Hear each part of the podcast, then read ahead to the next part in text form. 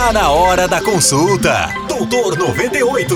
É a 98 FM cuidando da sua saúde. Inimigo fiel. E aí, bom dia. Aquele jovem carteiro nem teve tempo de gritar. Quando o cachorro abocanhou sua mão, uma dor lancinante fez com que ele caísse de joelhos na calçada.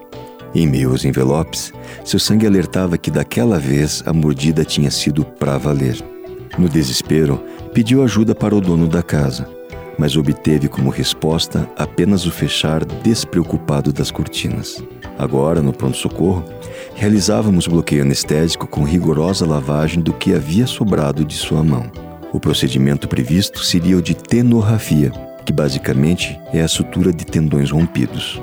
Se o paciente voltaria a ter sensibilidade ou mesmo mobilidade dos dedos, somente o tempo e muitas sessões de fisioterapia iriam dizer. Além disso, é provável que ele precisaria de várias cirurgias plásticas para o reparo do tecido retalhado. Todos os dias, os hospitais do Paraná registram cerca de 100 atendimentos a feridos por cães. Estima-se, claro, que o número de casos não registrados seja bem maior.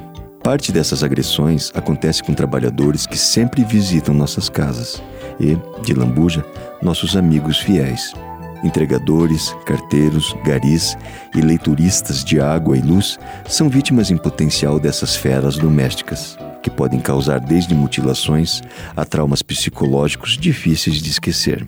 Isso revela uma violência comum a esses profissionais, não só observada nos cachorros, mas também em seus proprietários. Em parte, talvez, porque ambos se sintam ameaçados pela invasão do seu território. Campanhas são realizadas para a conscientização das pessoas que dificultam esse acesso às casas. Além disso, multas são aplicadas e o atendimento interrompido nos endereços mais hostis.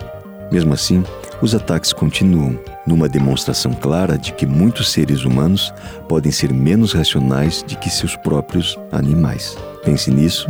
Até a próxima. Se cuida.